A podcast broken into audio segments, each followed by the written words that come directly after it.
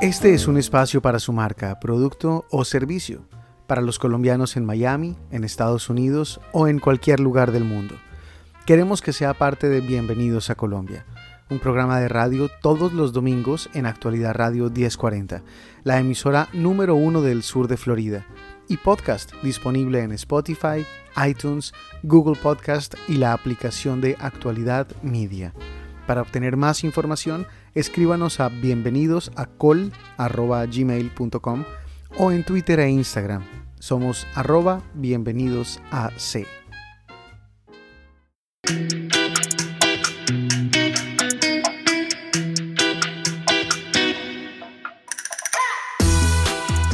Bienvenidos a Colombia.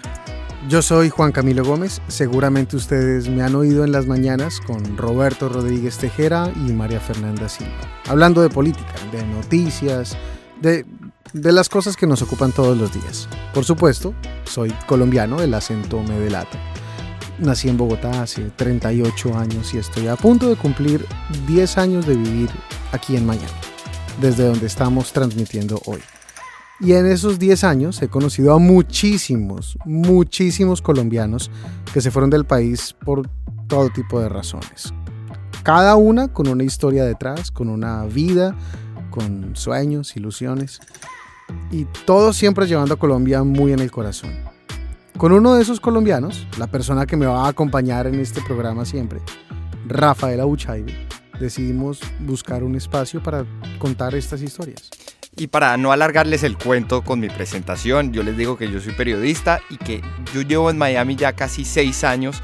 Y en muchas de esas conversaciones que hemos tenido con Juan, llegamos a la idea de construir un programa para, para contar cuentos desconocidos, para hablar con los colombianos ilustres, con personajes con vidas increíbles. A veces solamente es contar una historia. Puede ser una pequeña historia que sea interesante ese es el programa que les presentamos a partir de hoy, todos los domingos a esta hora. Lo van a encontrar en Spotify, nos pueden seguir en Twitter y en Instagram como arroba bienvenidos a. Y esto es Bienvenidos a Colombia.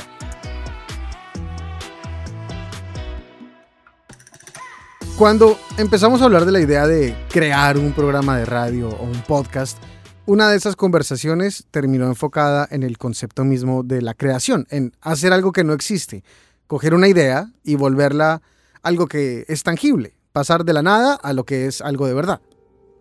Y las religiones todas empiezan con un cuento de la creación, una, una teoría, un mito.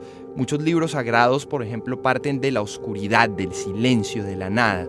Y poco a poco eso se va transformando en agua, en luz, en verbo, en hombre. Es, es una constante que hay en todas las religiones. Ya todos no sabemos la creación según la narrativa como judeocristiana o el Dios que crea el universo de la nada en siete días. Hágase la luz y se hizo la luz.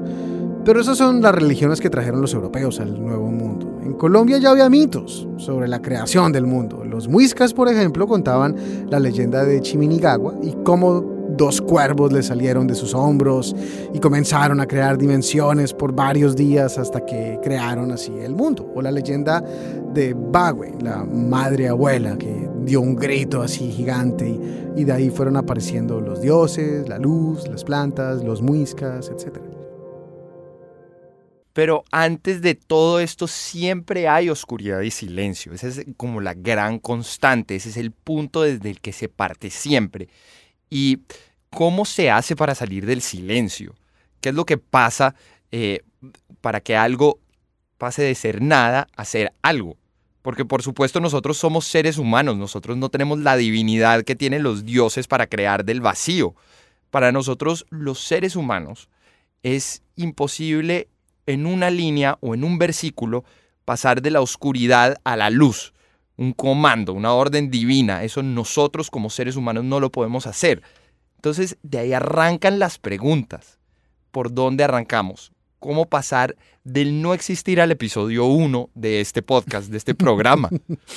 Sí, pues bueno, pensamos primero en cuál es el punto de partida. ¿Vamos primero por los invitados o por los sonidos o, o cuál es la plataforma que vamos a usar? ¿Cuál es el proceso a seguir? ¿El cronograma? Que nos lleva paso a paso a terminar un episodio. Y de ahí es que sale este primer episodio. Nosotros decidimos llamar a una de las personas más creativas que tiene Colombia en el exterior, el señor Julio Reyes Copelo. Este hombre ha trabajado, bueno, Juan, ¿con cuántos músicos? Con todo el mundo. Ha trabajado con todo el mundo. Yo creo que pocas personas pueden personificar el éxito del proceso creativo como Julio Reyes Copelo. Es compositor y productor colombiano, autor y arreglista de los más grandes éxitos de Marc Anthony, Jennifer López, Ricky Martin, Alejandro Sanz, Alejandro Fernández, Fonseca, Andrés Cepeda. La lista es infinita. Ha ganado innumerables premios, Grammy, Grammy Latino, Premio Lo Nuestro, hasta se ganó un India Catalina, porque produce para cine, televisión, hace pop, hace salsa, bandas sonoras, baladas, canciones de amor, de despecho, hace de todo este señor. Y la pregunta es de dónde sale tanto, de dónde sale tanto contenido, cuál es el proceso que un hombre como Julio Reyes tiene en su cabeza, qué es lo que le permite crear tanta música y tantos éxitos. Entonces decidimos irnos hasta su casa, irnos a el estudio que acaba de crear, Art House, y preguntarle su fórmula este Art House es su sello, su casa discográfica y aquí está cogiendo a jóvenes artistas y los encamina para que encuentren su voz, su personalidad y puedan explotar el potencial al máximo de sus capacidades y no necesariamente de las necesidades de la industria. Julio, qué placer. gracias, Juan, gracias. Em, cuando entré a la casa y me hicieron un recorrido muy rápido, Parece como que la casa se está quedando chiquita. Parece como que ya tiene muchos más inquilinos. Y parece que nos va a tocar tumbar paredes para poner repisas, para poner más premios. ¿En qué momento Art House se convirtió en un proyecto, en una iniciativa de un artista y se está volviendo en un monstruo? Yo, yo no sé, yo creo que uno, yo siempre he ejercitado mucho la, la imaginación y, y la he ejercitado con, con, con fine tuning, o sea, con muchos detalles. Y puedo decirte que estoy caminando sobre lo que me imaginé y sobre lo que soñé hace muchísimos años. Y ese es el ejercicio que he hecho. No he parado de imaginarme todo lo que quiero. Amando como amo la música, por lo que ha representado y por lo que ha sido para mí. Entonces, si me preguntas en qué momento se volvió esto así, no tengo ni idea, no me di cuenta. pero, pero yo te oigo y, y, es como una constante con los músicos, con los productores, con los compositores, que uno les pregunta cosas y me dicen, no sé, no, no sé cómo, cómo verbalizarlo. Es que, ay, ¿cómo hiciste este arreglo? No sé, hermano, no tengo ni idea. Que nosotros hablamos mejor música que, que palabras. Eh, yo siento que yo hablo siempre. O sea, así me levanté mi primera novia la última, espero, con música, con música. Yo hablo mejor música que palabras y, y yo creo que la música empieza donde las palabras terminan.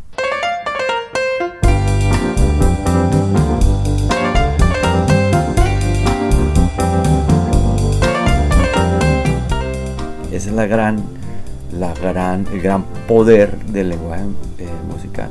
Es cierto, y por eso es que tú oyes una canción, si, si uno como espectador, que uno no tiene la sensibilidad que tiene un compositor, un arreglista, uno oye a veces una canción y a uno se le mueve el corazón de una forma increíble. Uno tiene que decir, si a mí como espectador me está pasando esto, yo no me imagino lo que le tuvo que haber pasado por dentro. La mezcla de cosas para que de una cabeza saliera esto a un piano. ¿Cómo es eso? ¿Cómo es eso para ti? Sobrenatural. Es un... Em, em, yo siempre digo que una sesión de composición es lo más cercano a una sesión de espiritismo. Porque uno de verdad está con los sentidos tan alerta y que realmente es un, pasa como sobrenaturalmente como van llegando ideas de melodías, de letras, de armonías y que de repente terminan conectadas de manera sobrenatural, eso, esa gracia, o sea, que tenemos los creativos y los compositores, es, esa, la, capacidad de poderse conectar con ese mundo de las ideas y ese paraíso. Yo digo que nosotros tenemos como VIP access to Paradise. y nos dejan tomar fotos para venirlas a compartir con la gente y que la gente tenga fe y tenga esperanza y tenga y no se suicide y no yo creo que el rol el rol de nosotros es más importante de lo que creemos es mucho más importante. Los los que estamos en la parte creativa del entretenimiento tenemos mucha mucha responsabilidad porque tenemos un poder muy grande sobre las vidas de la gente sin darse cuenta sin que la gente se dé cuenta. Lo que tú me, me explicas de esa tarea que ustedes hacen suena como si estuviera muy relacionada con la inspiración. Pero cuando uno mira todo el trabajo que ustedes hacen, todo el trabajo que tú haces, tú sacas una cantidad de trabajos, de discos y dice, este señor no puede estar inspirado todo el tiempo. Tiene que haber una fórmula de inspiración que le funcione más o menos. ¿O cómo es esto? Tú te levantas un día inspirado y otro día no. Somos súper, o sea, yo me considero hipersensible y eso es una bendición y, un, y una maldición. O sea, una bendición porque yo de verdad la felicidad la vivo de uno con, en una intensidad acojonante. Pero, la, pero también la tristeza, o sea, es como, o sea, son extremos, somos un péndulo que se va a los extremos. Y ese nos, nos tocó eso. O sea, a mí me tocó eso, me tocó la intensidad. Yo soy una persona súper intensa. En términos de emociones me afecta todo. O sea, todo, todo, todo. Yo soy llorón o cuando me río me muero de la risa, pero son no hay nada en el medio, son como extremos y pero eso me ha permitido canalizar las emociones en todos los aspectos y entender las emociones y leer leer las necesidades, por ejemplo, de los artistas que son personajes súper interesantes, súper únicos y, y que necesitan de una persona que los traduzca. Yo creo que esa parte que tú mencionas es, es tal vez lo que mejor describe el trabajo de ustedes. Eh, ustedes son el, el, puente de comunicación entre el artista y la gente del común y los, los oyentes, la gente normal. Sí. Es un trabajo de psicología de alto, o sea, de alto grado, de, y, exacto, de manejo de la sensibilidad y, so, y, y de intuición la intuición es fundamental. Aquí cualquier proceso racional, por lo menos en mi caso, no funciona. Yo me libero, yo libero los procesos creativos tienen que estar libres de la razón. Y lo más curioso de todo es que me formé como músico clásico y con millones de información y tengo que decir que me tocó aprender para luego desaprender y ahora sí aprendí. Ahora yo me sometí a esto muchos años. Yo estudié desde, desde niño, me gradué de compositor de música clásica, casi me gradué de pianista y luego hice un switch al, al pop eh, y fue una experiencia maravillosa porque ahí me reconecté otra vez con las mariposas en el estómago y me liberé de la razón y de por qué algo suena bien. Porque lo que pasa en la academia es que uno empieza a, creer que todo tiene que estar bien sustentado racionalmente para que suene bien. Y, no, esto es emocional. Entonces, volviendo al punto anterior, a eso me refiero. Uno se comunica con el artista en términos absolutamente emocionales y ayuda a la razón a darle forma y a estructurar algo que es eminentemente emocional.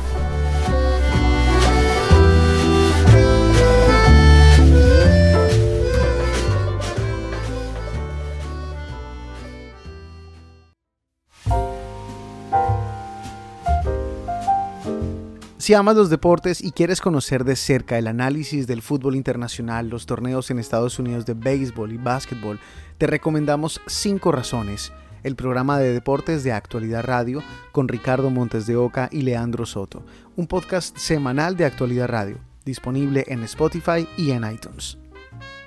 Ya volvemos con la entrevista con Julio Reyes Copelo. ¿Cómo es un día de, una persona que tiene, que tiene tu trabajo? Tú te levantas con música en la cabeza, te despiertas a las 3 de la mañana, necesito un piano urgentemente, que se me ocurrió alguna cosa, y se levanta uno a buscar una guitarra o lo que sea. ¿O cómo, cómo es esto? Sí, yo creo que uno vive en un loop, yo vivo en un, o sea, en una inspiración permanente, en realidad. De hecho, cuando, cuando he tenido temporadas así de descanso, que no han sido muchas, me, doy cuenta que he estado en un natural high, o sea, como, como si estuviera trabado todo el día. no, yo no, me, no consumo droga ni nada, pero yo, porque no necesito, o sea, no me quiero imaginar, no, me, me, me autodestruyo y destruyo a varios alrededor mío. Entonces, mira, sabes que yo te lo explico más en términos de motivación. La motivación es también es un acto de, de imaginación. Es cuando uno está imaginando algo y lo quiere lograr, la motivación es lograrlo de la manera como uno se lo está imaginando. Y yo vivo motivado todo el tiempo, porque tengo muchas, muchas ideas en mi, en mi imaginación. No solo en música, también en esto, este espacio, como te decía, me lo imaginé. Cómo va a ser, me lo imaginé, pero no me lo imaginé solo con imágenes, me lo imaginé con sensaciones. O sea, cómo, qué felicidad me va a producir estar en esto, qué, qué felicidad me va a producir hacer esta canción o este arreglo.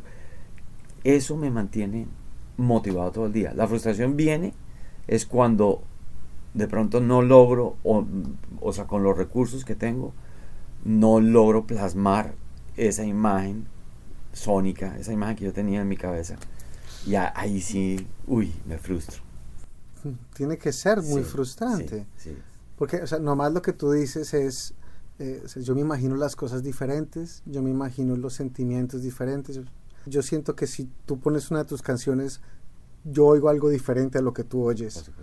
Yo, la capacidad que tienes tú, no solamente de percibir otros sonidos, de pensar en, en las pistas, en la intención con la que un músico tocó un instrumento. Yo oigo, ah, sí está chévere la canción, Ajá, ajá. pero para ti tiene que ser Muchos niveles de lectura ahí. Exacto. y te martirizas, oh, esto me quedó mal, o, o esto me pudo quedar mejor. Siempre, siempre. Yo no puedo escuchar, de verdad, me, to- me tengo que estar, tengo que haberme tomado unos vinitos o algo para poder oír las, las producciones que yo he hecho, porque siempre, siempre hay algo, siempre hay algo que hubiera hecho, Dios mío, hubiera hecho esto así, hubiera hecho así, porque sí, uno tiene la mejor versión de todo en su, en su cabeza. Pero si, si te quedas esperando, no sale nunca un disco. No, nunca, nunca, nunca. si hay que sacar el disco, hay Sí, que, sí. bueno, ya señores, podemos seguir tocando 70 pistas en esta canción. Sí, sí. Y además el peor, el peor enemigo de estos procesos es la pérdida de objetividad. Porque uno tiene que repetir muchas y muchas veces. O sea, yo creo que uno cuando está mezclando, por ejemplo, una canción, no puede escucharla miles de veces. Y no hay una canción, por buena que sea, que resista mil repeticiones sin que en la mil uno ya esté, por lo menos, condicionado.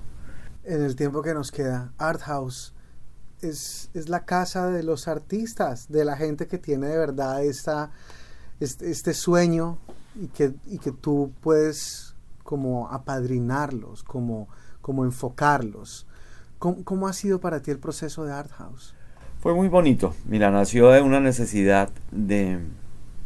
Hay una cosa, una condición muy humana y es la necesidad de ponerle eh, stickers a la gente. Y por ejemplo, en mi caso, eh, como productor, es muy fácil que la gente lo asocie a uno con proyectos específicos. Que diga, ah, sí, Julio Reyes es el que hace los arreglos orquestales de Marc Anthony, la cosa. Y eso es un hándicap. Y, yo siempre he detestado eso porque a mí no me gusta que me encasillen. Entonces decidí generar ese espacio donde yo pudiera hacer y tener libertad de hacer todos los géneros de música que me diera la gana y encontrar el talento que, o sea, que estuviera como en la misma página conmigo.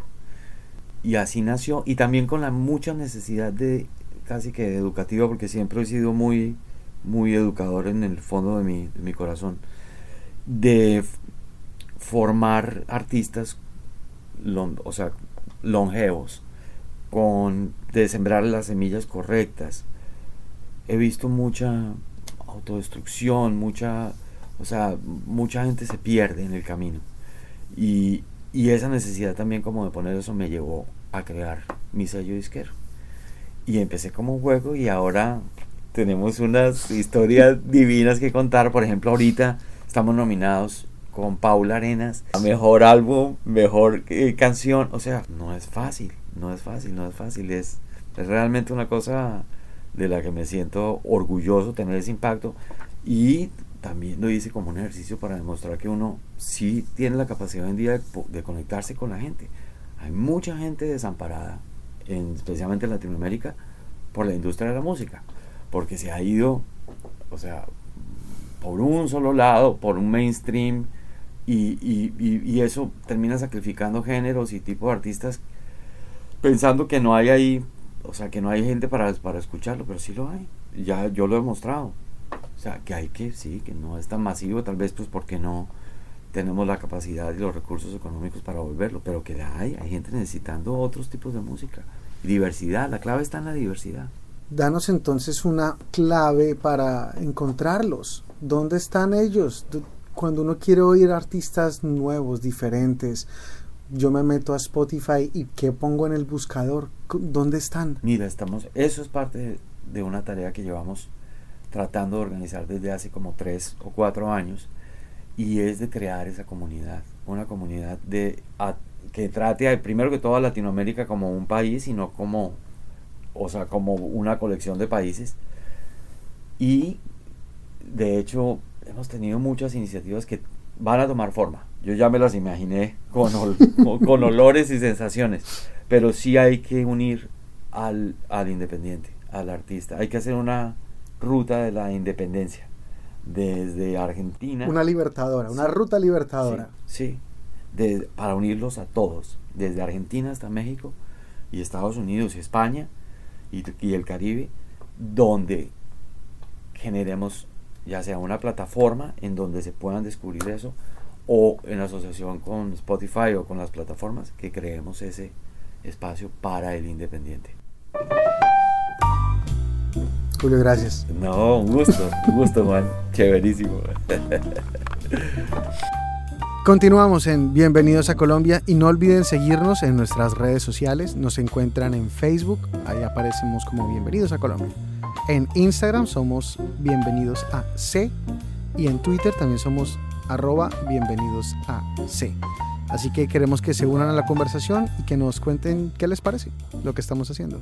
Hoy el programa La Creación y hemos estado hablando sobre cómo una idea, cómo un concepto se convierte en algo tangible. Hasta ahorita hemos estado hablando de las ideas que, bueno, por supuesto uno tiene que meterles mucha energía, pero hay muchas ideas que solitas se vuelven realidad. Como creación espontánea.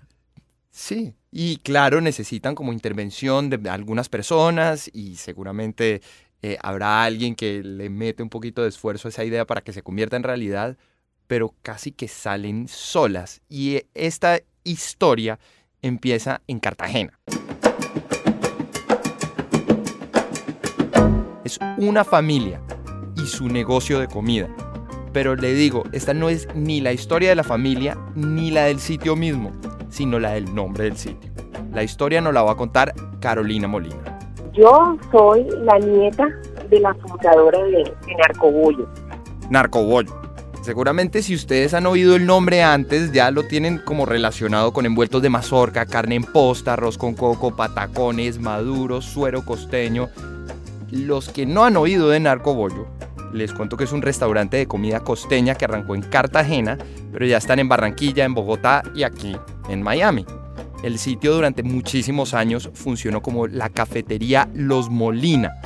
Carolina cuenta que en el 89 un año que fue muy duro eh, en la violencia con Colombia, después de que Pablo Escobar hubiera planeado y ejecutado el asesinato del candidato presidencial Luis Carlos Galán, las autoridades empezaron a ponerle atención a la cafetería donde estaba su abuela. La policía tenía información primero que esa casa era de un narcotraficante. Claro, mi abuela vivía arrendada ahí eh, y la casa estaba en de un narcotraficante. Y segundo, que ahí entraba y salía gente. Entonces usted puede imaginar la policía queriendo agarrarse los capos de ese momento, la casa nombró un narcotraficante, entraba y salía gente con bolsitas blancas, claro, porque empacábamos los pollos y el suero y todo en bolsitas. Cuando llegan a hacernos el allanamiento, lo que encuentran con francotiradores, con antimotín, lo que encuentran es puro bollo. Mire, eh, eh, toca, toca, toca explicarle a los oyentes que nos están sintonizando que no entienden eh, este concepto colombiano que Sobre es todo a el los bollo. cubanos, por favor. el bollo limpio, como se conoce, es masa de maíz, de harina de maíz, que eh, en un rollito que viene envuelto con la hoja de la mazorca. Ese es el bollo. Ese es el bollo. Por supuesto, este operativo de la policía con camiones, sirenas, francotiradores terminó y el cuento se regó por toda la ciudad. Con la misma gente del barrio, eso fue una burla completa y nos empezaron a decir los narcobollos. Entonces la gente pues, dejó de decir, deja, deja y ve y me compra de los narcobollos una libra de queso, ve y me compra de los narcobollos un bollito, un bollito limpio. Y así quedó el nombre narcobollo. Y entonces de ahí nace el nombre narcobollo, pero imagínese usted la historia cuando ellos van y registran esto ante las autoridades.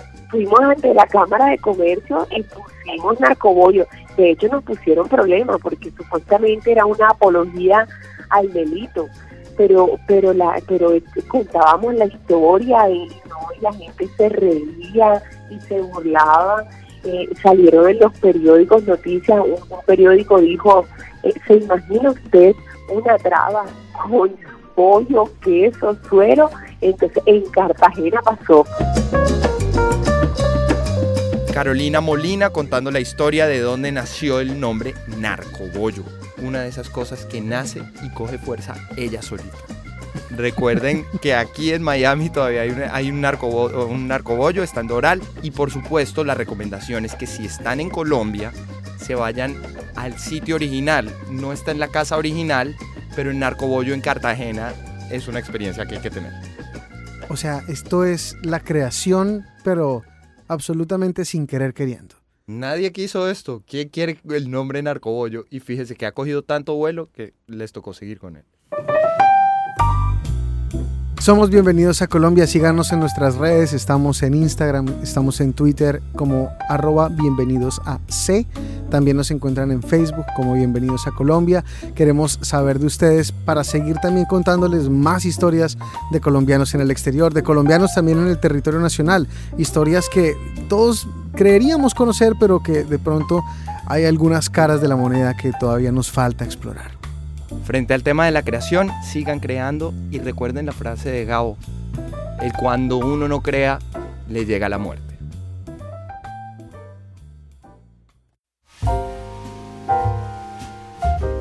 Este es un espacio para su marca, producto o servicio, para los colombianos en Miami, en Estados Unidos o en cualquier lugar del mundo. Queremos que sea parte de Bienvenidos a Colombia un programa de radio todos los domingos en Actualidad Radio 1040, la emisora número uno del sur de Florida, y podcast disponible en Spotify, iTunes, Google Podcast y la aplicación de Actualidad Media. Para obtener más información, escríbanos a bienvenidos a col.gmail.com o en Twitter e Instagram. Somos arroba bienvenidos a C.